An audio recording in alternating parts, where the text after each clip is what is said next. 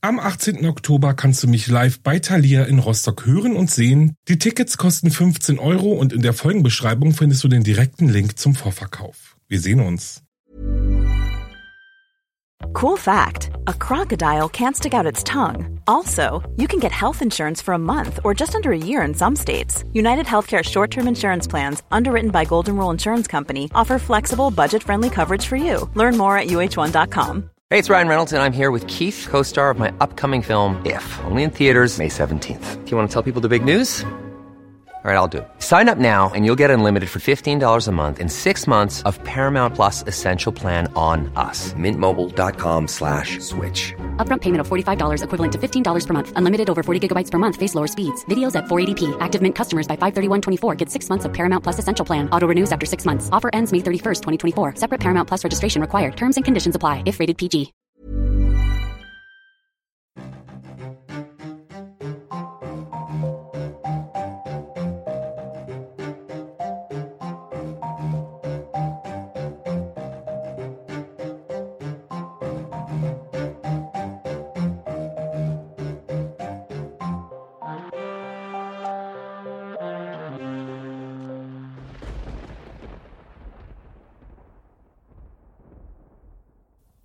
Hallo und herzlich willkommen zurück bei Wahre Verbrechen. Das ist mein Podcast. Ich bin Alex und ich freue mich riesig, dass ihr eingeschaltet habt.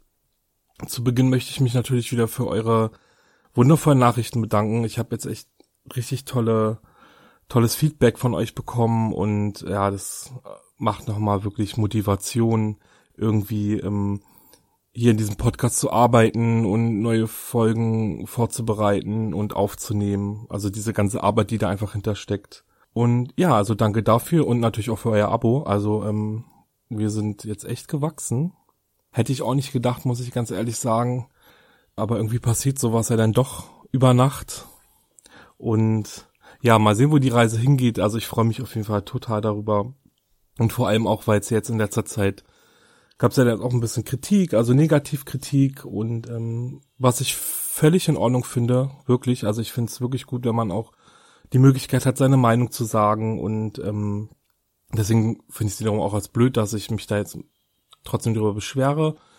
Aber ja, ich weiß nicht, ich will einfach kurz was dazu sagen, weil ich, ähm, ja, ich würde einfach nur noch mal klarstellen, also ich mache den Podcast einfach, weil ich Spaß dran habe, genauso wie ganz viele andere tolle YouTube, äh, Podcaster und ja, es ist auch sehr viel Arbeit, eine Aufnahme zu machen, also irgendwie keine Ahnung, zu recherchieren und aufnehmen, schneiden, keine Ahnung, die ganzen Atmer rausnehmen und also man ist schon echt, echt irgendwie fast einen Tag alleine nur schon mit dieser Aufnahme und der Nachbearbeitung beschäftigt und ja, ich habe jetzt kein professionelles Studio, ich bin auch nicht irgendwie in einem Radiosender oder sonst was muss ich einfach sagen. Also es ist, natürlich ist es im Vergleich zu anderen Hochglanzformaten, sage ich jetzt mal, ein bisschen was anderes, aber ja, wie gesagt, es soll einfach Spaß machen und irgendwie Leute, die oder Zuhörerinnen und Zuhörer, die Lust drauf haben, einfach mal sich eine Geschichte anzuhören, sich einen Fall vorstellen zu lassen, ja, einfach ein bisschen Spaß bereiten. Und ich meine, klar, mir ist auch mir ist natürlich auch bewusst, dass ich hier nicht jeden oder jede Zuhörerin mitnehmen kann. Aber ich finde immer, wer keinen Spaß am Zuhören hat, der kann ja abschalten. Ich meine, das Format ist ja auch kostenlos. Und es gibt ganz, ganz, ganz, ganz viele andere Podcasts, die richtig toll sind. Also ich höre ja auch, keine Ahnung, ich habe auch ganz viele Podcasts in meiner Bibliothek. Von daher, danke für eure Bewertung. Aber ähm, ja, vielleicht, wenn es euch gar nicht gefällt, dann müsst ihr einfach auch nicht zuhören. Also ich denke, es wird ja auch jetzt nicht automatisch einfach irgendwie ein Trailer abgespielt oder sowas. Von daher, ja. Gut, also, ach, Mensch, irgendwie ist es doof. Sorry, dass ich mich so auslasse, aber eigentlich wollte ich gar nicht darauf eingehen, so richtig. Aber ich meine, man lernt ja, ich bin ja auch irgendwie neu in diesem Media Game und keine Ahnung, irgendwie wollte ich es loswerden. So, aber jetzt weiter im Text. Heute stelle ich euch einen Fall vor, der mir, seitdem ich ihn zum ersten Mal gehört habe, wirklich nicht aus dem Kopf geht. Und zwar geht es um eine Frau, die 1920 aus dem Berliner Landwehrkanal geborgen wurde, sag ich mal, und äh, lange eine Unbekannte blieb. Und was genau da los war rund um Fräulein Unbekannt, das erzähle ich euch jetzt.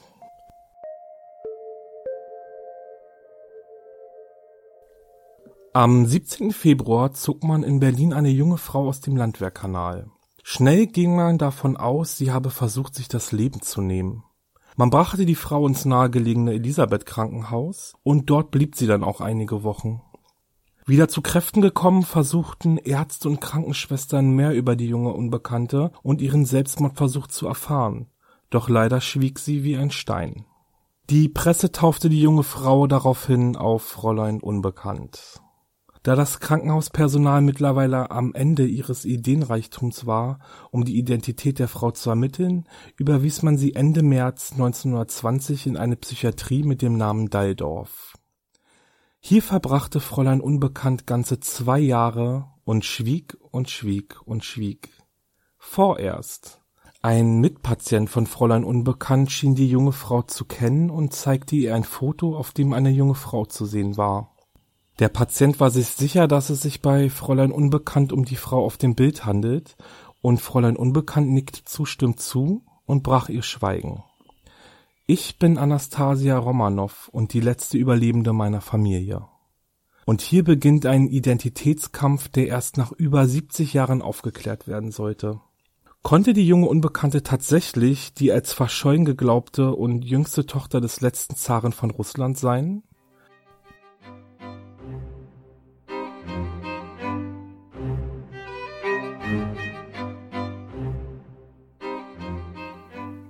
Wir machen jetzt mal eine kleine Zeitreise und schauen uns an, wer die Romanows eigentlich sind. Anfang des 20. Jahrhunderts herrschten in Russland große Unruhen innerhalb der Bevölkerung. Es ging im Wesentlichen um Freiheit und das Recht auf Mitbestimmung. In Russland regierte nämlich die Zarenfamilie Romanow und diese herrscht im Stil der Autokratie, also als Alleinherrscher. Der Zar ist also kein Beschränkungen unterworfen und übt unkontrollierte politische Macht aus. Nach dem Tod seines Vaters bestieg Nikolaus im November 1895 den Thron und mit ihm die Hoffnung des Volkes auf bessere Zeiten. Leider war jedoch schnell klar, dass auch Zar Nikolaus sich nicht annähernd von der Autokratie entfernen wollte und als Antwort darauf stand das Zarenhaus dann 1905 einer Revolution gegenüber. Es war Zeit zum Handeln und um den Frieden im Land wiederherzustellen, lenkte der Zar endlich ein und stimmte einer gewählten Volksvertretung zu. Doch auch dies sollte die Probleme im Land nicht lösen. Gucken wir uns die Familie noch etwas genauer an. Zuerst muss ich sagen, äh, wir haben es hier mit einer riesigen Dynastie zu tun. Also ihr könnt euch vorstellen, wie der Stammbaum der Romanows aussieht. Der ist wirklich riesig und ich konzentriere mich jetzt tatsächlich nur auf die Familie rund um Zar Nikolaus. Nikolaus heiratete November an 1894 seine Verlobte Alexandra Fjodorowna und während ihrer Ehe bekam sie fünf Kinder. Olga, geboren 1895, war die erstgeborene. Wie, wie bei Großfürstinnen üblich wurde sie schon früh in Geschichte, Geografie, Mathematik, Englisch, Französisch, Musik, also etc. unterrichtet. Olga war bekannt für ihr Talent am Piano und außerdem soll sie über ein ausgezeichnetes Gedächtnis verfügt haben sollen. Und ja, während des Ersten Weltkrieges arbeitete sie als Krankenschwester für das russische Rote Kreuz. 1897 kam dann Tatjana auf die Welt und ebenso wie Olga war sie eine gute Schülerin und liebte es Klavier zu spielen. Sie hatte wohl auch ein großes Interesse an Mode. Mit 16 erkrankte sie an Typhus und schwebte wochenlang in Lebensgefahr also eine schwere Zeit für die Familie. Und auch Tatjana arbeitete dann während des Ersten Weltkriegs als Krankenschwester und sie war sogar Ehrenvorsitzende eines Komitees zur Unterstützung der Kriegsgeschädigten. 1899 folgte Maria und im Jahr 1901 wurde Anastasia geboren.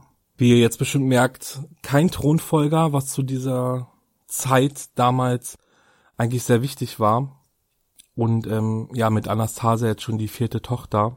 Anastasia war wohl keine gute Schülerin, war aber sehr sprachbegabt, also sie konnte als Kleinkind schon recht äh, flüssig zwischen Englisch, Russisch und Deutsch hin und her springen und ja, war bekannt dafür, dass sie eben sehr aufgeweckt war, sage ich mal so. Im Jahr 1904 wird dann endlich Thronfolger Alexei geboren. Kurz nach seiner Geburt diagnostizierten die Ärzte aber, dass Alexei an einer unheilbaren Blutkrankheit litt. Die Krankheit des Sohnes belastete die Familie schwer und Alexandra verlor sich immer mehr in ihren Depressionen. Sie flüchtete sich in die Religion und ließ nichts unversucht, ihrem Sohn zu helfen. 1906 bat sie dann den angeblichen Wunderheiler Rasputin an den Hof, denn er schien das Heilmittel gegen Alexeis Krankheit zu kennen, denn tatsächlich schien es dem Jungen besser zu gehen. Rasputins Einfluss auf Alexandra war groß, man sagte den beiden sogar ein Verhältnis nach, und selbst nach Rasputins Tod im Jahr 1916 ließen die Gerüchte nicht ab. Nee, sie äh, endeten sogar in der Unterstellung, dass Alexandra eine Spionin aus Deutschland sei. Anfang 1917 spitzte sich die Lage in Russland so zu, dass sie sprichwörtlich einem Pulverfass glich. Forderungen über einen Regierungswechsel lehnte der Zar vehement ab, und so gründete sich unter den bürgerlichen Parteien eine sogenannte provisorische Regierung.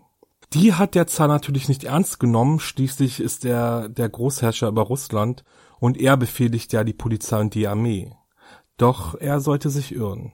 Immer mehr liefen über und entsagten dem Zar ihre Gefolgschaft. Unter dem Druck der Revolution entsagt Zar Nikolaus letztendlich am 15. März 1917 dem Thron und bot ihm seinen Bruder an. Dieser lehnte die Krone jedoch auch ab und mit seiner Entscheidung endete die 300-jährige Herrschaft der Romanow-Familie in Russland. Nach seiner Abdankung kehrte Nikolaus in den Alexanderpalast zurück und dort angekommen wurde die ganze Familie von der provisorischen Regierung unter Hausarrest gestellt.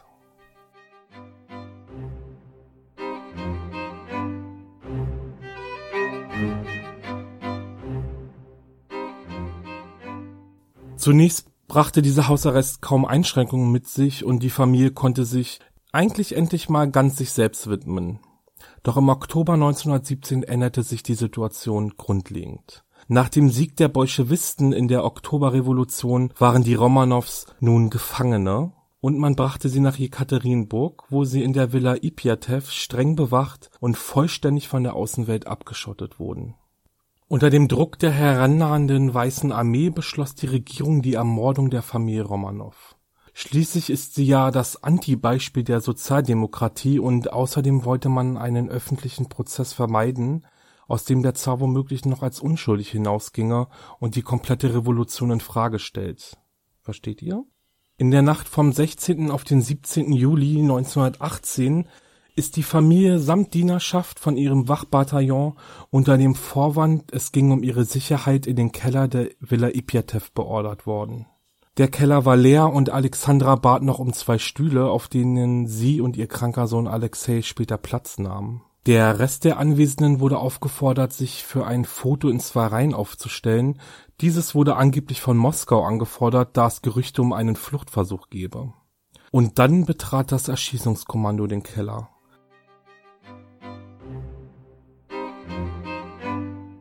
Berichten zufolge gab es für jeden Soldaten klare Anweisungen, auf wen er schießen soll. Noch bevor die Familie aufgeklärt werden konnte, flogen auch schon die ersten Kugeln auf ihr Ziel. Nikolaus, Alexandra und Olga waren sofort tot. Alexei und seine drei Schwestern Tatjana, Maria und Anastasia lagen schwer verletzt auf dem Boden. Die Kugeln lagen neben ihnen. Denn da die Familie während ihres Hausarrests im Alexanderpalast ihre Schmuckstücke in ihren Miedern einnähte, wirkten diese wie eine Rüstung. Die Kugeln prallten also förmlich ab. Die Mörder hielt dies aber nicht auf und so erstachen sie die Kinder mit dem Bajonett. Laut einem später gefundenen Bericht über die Nacht soll die Ermordung der Familie Romanow ganze 20 Minuten gedauert haben das Erschießungskommando verbrachte die Leichen in das 15 Kilometer entfernte Ganina Yama, wo sie für kurze Zeit in einer Grube zwischengelagert wurden und einen Tag später an einen bis dato unbekannten Ort vergraben wurden. Die Regierung schwieg über die Ermordung der Familie und öffentlich hieß es Entsprechend der Verfügung des Rajons Exekutivkomitees des Uraler Arbeiter Bauern und Soldatensowjets wurde der ehemalige Zar und Selbstherrscher Nikolaus Romanow am 17. Juli 1918 erschossen. Die Leiche wurde zum Begräbnis freigegeben. Weiter heißt es öffentlich, dass der Rest der Familie untergetaucht und in Sicherheit sei.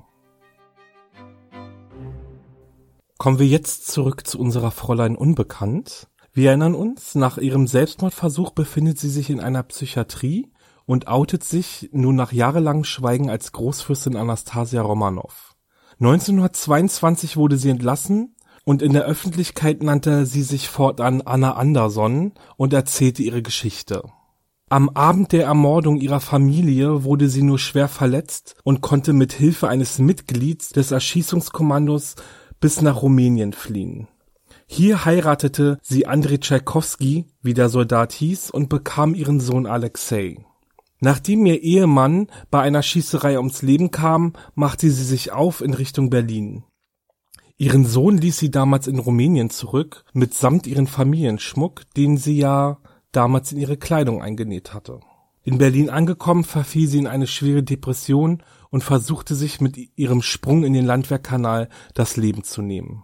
Die Öffentlichkeit war begeistert, denn schließlich gab es zwar etliche Gerüchte über den Verbleib der Zarenfamilie, ob sie überhaupt leben oder tot waren. Es gibt Augenzeugenberichte, die Anastasia hier und dort gesehen haben wollen. Und äh, aber was genau geschehen ist, war zu dem Zeitpunkt nicht bekannt. Anna Anderson sah der Zarentochter tatsächlich unglaublich ähnlich, das Alter passte auch und viel wichtiger, sie war übersät von Wunden am ganzen Körper. Diese wurden dann mit Bekanntwerden der Geschehnisse auf die Mordnacht zurückgeführt und auf die Schüsse auf die junge Anastasia. Und dann, im Jahr 1924 wurden die Untersuchungsberichte von Nikolai Sokolov veröffentlicht. Dieser war nach Einzug der Weißen Armee in Jekaterinburg mit der Untersuchung über den Verbleib der Familie Romanow beauftragt worden. In seinem Bericht hält er fest, dass die ganze Familie im Ipiatev-Haus ermordet wurde. Neben etlichen gefundenen Beweisen befragte er auch hunderte von Zeugen, worunter auch Wächter des Ipiatev-Hauses waren, welche seine Vermutungen bestätigten. Sokolow krempelte zwar die komplette Umgebung ab, wobei er neben Schmuckstücken auch einen abgetrennten Finger fand, die Leichen jedoch blieben verschwunden Sokolows Theorie wurde schnell von einem Teil der Öffentlichkeit in Frage gestellt, denn wie sollten so viele Leichen einfach so verschwinden? Und dann war da auch noch Anna Anderson, die behauptete, Anastasia zu sein. Ihr Auftauchen bestätigte schließlich die schon seit jahrelang umhergeisternden Geschichte, sie hätte überlebt. Dennoch, auch die Skepsis darüber, ob Anna Anderson wirklich Großfürstin Anastasia ist, wuchs und sie musste sich einigen Prüfungen zur Feststellung ihrer Identität stellen. Der renommierte Psychologe Professor Bonhoeffer diagnostizierte sie mit Pseudologia Fantasia, also mit anderen Worten autosuggestiver Erinnerungsfall mit dem Wunsch nach Veränderungen des Erlebten. Und auch der europäische Adel wollte wissen, ob Anna Anderson tatsächlich ihre Verwandte Anastasia ist. Sie machten sich also auf den Weg nach Berlin, um Anna zu treffen. Und wer jetzt glaubt, Anna Anderson wird der Lüge überführt, dem muss ich leider enttäuschen, denn auch unter den Familienmitgliedern herrschte Uneinigkeit. Während der eine sagte, Anna sei Anastasia, sagte die andere mit Sicherheit, dass sie es nicht ist. Wer sich aber ganz sicher war, es mit Anastasia zu tun zu haben, war Gleb Botkin. Er ist der Sohn des Leibarztes der Familie Romanow und kennt Anastasia seit Kindertagen. Laut ihm gibt es keinen Zweifel, dass Anna Anderson Anastasia ist. Als er sie 1927 zum ersten Mal wieder traf, sollen beide Erinnerungen geteilt haben. Anna Anderson versuchte ab 1938 vor Gericht ihre Identität anerkennen zu lassen und somit auch ihr Anrecht auf ihr Erbe. Es hieß nämlich, dass Zar Nikolaus für jedes seiner Kinder rund fünf Millionen Pfund auf einer britischen Bank hinterlegt hat. Dies konnte jedoch nie bestätigt werden. Und trotz der Uneinigkeit des europäischen Adels über Annas Identität sprach dieser sich dafür aus, Anna Anderson nicht als Anastasia Romanow anzuerkennen. Und erst 1970 entschied auch der Bundesgerichtshof in letzter Instanz, dass Anna Anderson nicht Anastasia Romanow ist. Und jetzt, liebe Zuhörerinnen und Zuhörer, wird's noch einmal richtig spannend. 1976 reisten der Geologe Alexander Avdonin und der Filmemacher Guy Eryabov, ich bin ganz schlecht in der Aussprache, es tut mir leid, gemeinsam mit ihren Ehefrauen nach Jekaterinburg, um dort weiterzumachen, wo Sokolov 1918 aufgehört hatte. Die beiden Männer durchsuchten das gesamte Gebiet, an dem die Leichen der Romanows vermutet wurden. Und sie hatten Erfolg. Sie fanden tatsächlich das Grab der Ermordeten. Sie entnahmen diesen drei Schädel und machten sich auf den Weg, diese untersuchen zu lassen. Hier stießen sie aber auf große Schwierigkeiten, denn in der damaligen Sowjetunion war es verboten, über den Verbleib der Zarenfamilie Nachforschungen zu betreiben. Avdonin und Ryabow fanden keinen einzigen Wissenschaftler, der sich die Schädel genauer ansehen wollte. Stattdessen bekamen sie den Rat, die Schädel lieber wieder zurückzubringen und dort zu begraben, wo sie sie gefunden haben, und kein Wort über sie zu verlieren. Und knapp ein Jahr später taten sie dies auch. Erst mit Zerfall der Sowjetunion kamen die Männer zurück und am 12. Juli 1991 konnten neun Leichen exhumiert und mittels der damals noch recht neuen DNA-Analyse identifiziert werden. Hierfür wurde die DNA der Leichen mit denen von lebenden Verwandten verglichen. Darunter war übrigens auch Prinz Philipp, der Ehemann von Queen Elizabeth II., welcher mit Alexandra verwandt war. Schlussendlich handelte es sich bei den gefundenen Leichen neben den vier treuen Dienern der Familie um Zar Nikolaus, seine Frau Alexandra sowie drei der Töchter. Wie man aber schon wusste, mussten es elf Leichen sein. Wo waren also Kronprinz Alexei und die vierte Tochter? Leute, wie seltsam ist das denn? Überlegt mal, es sind mittlerweile 70 oder über 70 Jahre vergangen und endlich konnten die Leichen der Familie Romanow sowie die ihrer Diener gefunden werden und dann fehlen zwei. Das heißt doch, dass Anna Anderson womöglich doch Anastasia ist. Oder besser gesagt war. Denn Anna Anderson, die seit 1968 in den USA lebte, war im Jahr 1984 bereits verstorben. Bis zu diesem Zeitpunkt hatte sie aber immer wieder beteuert, Anastasia Romanow zu sein. Die Antwort auf diese Frage konnte jedoch dann endlich 1996 mit Sicherheit beantwortet werden. Durch den Vergleich einer Gewebeprobe, welche von einer Operation aus dem Jahr 1979 stammt, und der DNA von Alexandra Romanow konnte festgestellt werden, dass Anna Anderson definitiv nicht mit der Familie Romanow verwandt gewesen war. Wer war also Fräulein Unbekannt? Wer war die junge Frau, die 1920 aus dem Berliner Landwehrkanal gezogen wurde und über 70 Jahre lang behauptete, die überlebende Anastasia Romanow zu sein? Auch dieses Mysterium konnte gelöst werden. Ein Reporter brachte die Öffentlichkeit auf die Spur einer Jungfrau, die 1920 spurlos verschwand. Und auch hier war es die DNA-Analyse, die die Antworten lieferte. Ebenfalls 1996 wurde die wahre Identität von Anna Anderson bekannt gegeben. Eigentlich hieß sie Franziska Schanzkowski, ist am 22. Dezember 86 geboren, also 1886, und stammt aus dem ehemaligen Westpreußen. Übrigens soll sie in einer Fabrik gearbeitet haben, die Granaten herstellt, und dort gab es eine Explosion, was dann ihre Wunden am Körper erklärt. Mit der Aufklärung der einen stellte sich prompt aber eine neue Frage. Wo waren die zwei vermissten Leichen? 2007 reist ein Archäologenteam nach Jekaterinburg und gräbt nach den zwei nicht gefundenen Leichen. Laut einem aufgetauchten Protokoll des damaligen Befehlshabers seien zwei Leichen getrennt von den anderen vergraben worden. Und diese fand das Archäologenteam dann auch. Bei den jüngst gefundenen Leichen handelte es sich um Alexei und seine Schwester Maria oder Anastasia.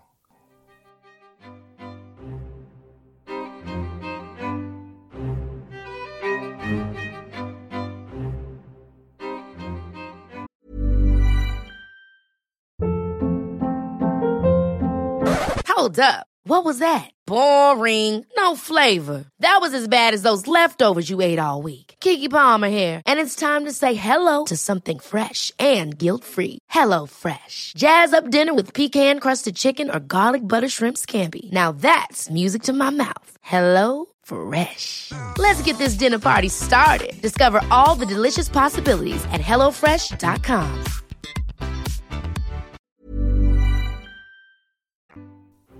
Wie unglaublich ist diese Geschichte denn bitte? Ich bin immer noch total hin und weg. Ähm, also versteht ihr, warum diese, warum ich da ständig dran denken muss? Das ist unfassbar. Es ist unfassbar.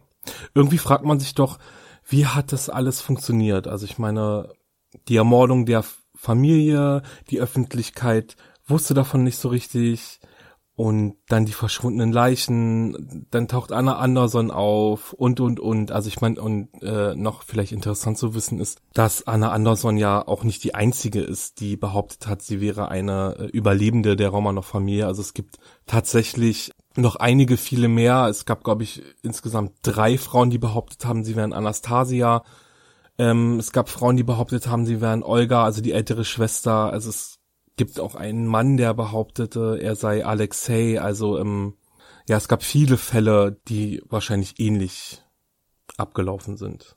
Das Kuriose ist einfach, dass es so viel passende Zufälle gab im Fall von Anna. Also erstmal, dass sie ihr einfach, dass sie Anastasia einfach sehr ähnlich gesehen haben soll. Das Alter hat gepasst, denn diese Wunden am Körper und äh, noch richtig seltsam ist, dass sie tatsächlich auch eine Verformung am Fuß hatte und ähm, diese war auch bei Anastasia bekannt. Und dann auch noch der Adel, der irgendwie auch nicht so richtig wusste, ob äh, Anna nun Anastasia ist oder nicht. Also es muss sehr verwirrend gewesen sein einfach. Mich würde auch mal interessieren, wie Anna mit ihrer mit dieser Geschichte umgegangen ist. Also ich meine, hat sie selbst daran geglaubt, dass sie Anastasia ist oder war ihr bewusst, dass sie nur, dass sie diese Rolle spielt und spielen muss? Ja, ich finde es einfach verrückt und dann so ein Leben zu führen, das überhaupt gar nicht dein eigenes ist, dieser Druck, dem Stand zu halten und dass du vielleicht auch jederzeit auffliegen könntest. Ja, aber ich muss auch sagen, dieser Fall ist tatsächlich voller, voller Einzelheiten, ähm, die ich hier gar nicht alle mit reinbringen konnte. Es ist wirklich ein grober Überblick und deswegen würde ich euch gerne empfehlen, äh, einfach mal nach dem Fall zu suchen ich weiß immer gar nicht, ob ich hier sagen darf, wo ich was gesehen habe und von welchem Sender, deswegen bleibe ich einfach jetzt mal ganz oberflächlich. Also sucht einfach mal nach Fräulein Unbekannt oder nach der Zarenfamilie. Es gibt wirklich richtig tolle Dokumentation, ganz, ganz ausführliche Berichte und ich kann es wirklich nur empfehlen. So, aber was sagt ihr denn eigentlich zu der ganzen Geschichte? Ähm, kanntet ihr den Fall von Fräulein Unbekannt vielleicht schon? Seid ihr auch fasziniert? Und ja, schreibt mir einfach wieder unbedingt eure Gedanken dazu. Ich verabschiede mich jetzt nämlich. Wenn euch die Folge gefallen hat, dann lasst bitte eine Bewertung da und gerne auch ein Abo.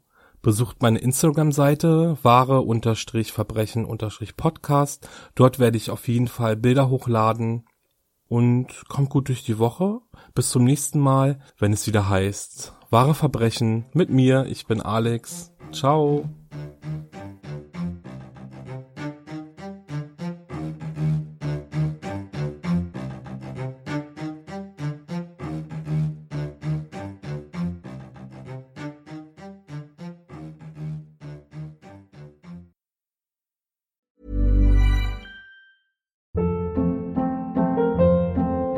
Hold up. What was that? Boring. No flavor. That was as bad as those leftovers you ate all week. Kiki Palmer here, and it's time to say hello to something fresh and guilt-free. Hello Fresh. Jazz up dinner with pecan-crusted chicken or garlic butter shrimp scampi. Now that's music to my mouth. Hello Fresh. Let's get this dinner party started. Discover all the delicious possibilities at hellofresh.com.